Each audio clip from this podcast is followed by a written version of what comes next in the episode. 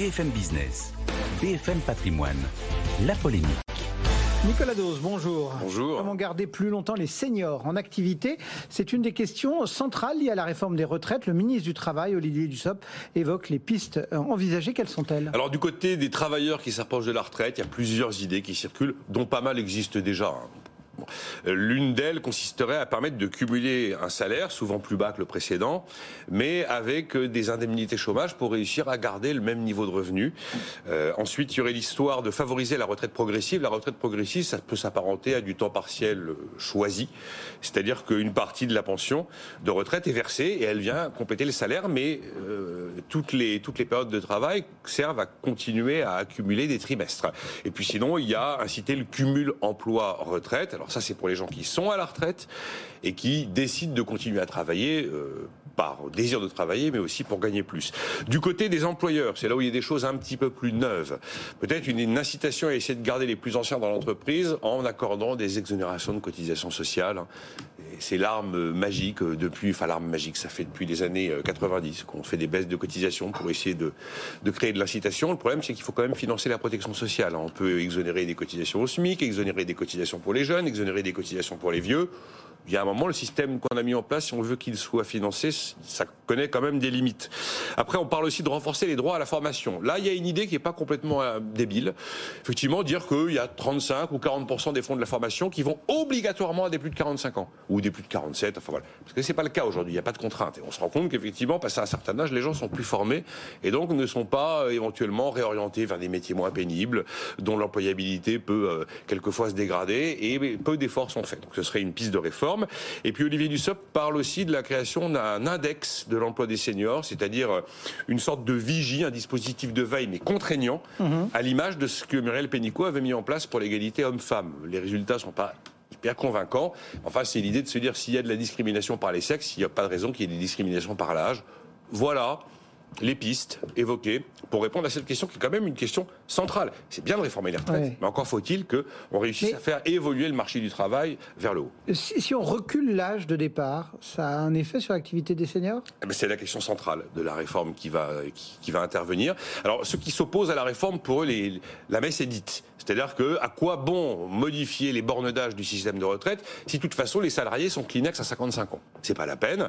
Et en plus, ça veut dire que de facto, et c'est vrai, de facto dans ces cas-là, ben, ça veut dire que la pension est finalement revue à la baisse. C'est une baisse des pensions qui ne dit pas son nom. Et puis il y a ceux qui disent euh, oui, cette réforme est nécessaire parce que l'histoire prouve que dès qu'on a décalé les bornes d'âge dans le temps, on a vu l'ensemble du marché du travail s'adapter aux nouvelles bornes d'âge. Cette nouvelle borne d'âge, un petit peu comme une, une, une cible d'anticipation d'inflation, eh bien c'est une cible d'anticipation de fin de carrière, d'âge de fin de carrière.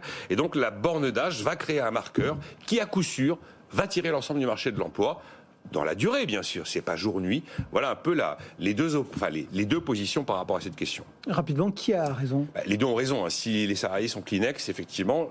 Mais l'objet, quand on observe ce qui s'est passé dans l'histoire, on a deux moments clés dans notre histoire de retraite où on a eu des gros mouvements sur la borde d'âge. Vous avez 1981, on passe de 65 à 60 ans. On voit le taux d'emploi des vieux s'écrouler littéralement. Parce qu'on avait reculé l'âge légal de départ.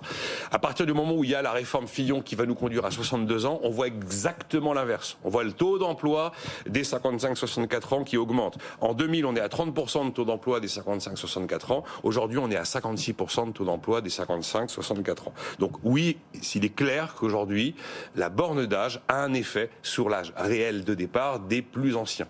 Mais ça ne veut pas dire qu'on n'a pas un problème par rapport à ça. Parce que quand vous prenez les 60-64, on est à 35% de taux d'emploi. Mmh. C'est beaucoup mieux qu'il y a quelques années, mais c'est quand même en dessous du niveau de l'Europe aujourd'hui. Alors, il est clair que c'est pas avec une mesure qu'on change tout. C'est comme toujours, c'est un peu plus complexe et c'est pas manichéen et c'est un cocktail d'éléments qui fera que les choses évoluent. Il y a aussi une dimension culturelle, une dimension de les mentalités ont installé pendant des années l'histoire de la retraite On a eu beaucoup beaucoup de mal à s'en sortir. Euh, juste, enfin, vous, vous commencez et presque vous terminez en disant bon, il n'y a pas grand chose de nouveau, il n'y a pas de game changer comme on dit en, mhm. bon français dans le texte. Ça veut dire que les pistes qui sont évoquées peuvent produire un effet? Alors, en fait, il y en a une dernière que j'ai gardée pour la fin, parce que c'est celle-là qui va provoquer d'ailleurs toutes les, toutes les hostilités. Olivier Dussopt dit, bah, il y a un moment, il faut aussi falloir se poser une question sur un autre élément de réforme concernant cette fois-ci non pas les retraites, mais l'assurance chômage. Aujourd'hui, à 53 ans, vous n'êtes plus indemnisé 24 mois, mais vous êtes indemnisé 30 mois. Et à 55 ans, vous êtes indemnisé 36 mois. Ben, il dit 36 mois, c'est trop. Ça fait une, c'est une zone de délestage finalement pour un chef d'entreprise. Bon, ben, tu, vas partir, de toute façon, l'assurance chômage prend le relais. Pendant 3 ans.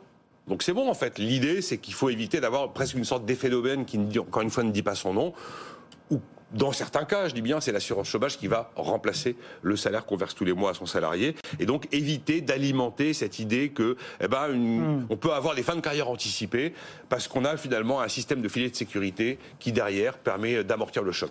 Donc ça, ça va être l'élément de réforme qui, probablement, va faire le plus parler. Nicolas Dose, pour la polémique du jour, le marché parisien, il perd 1,05%.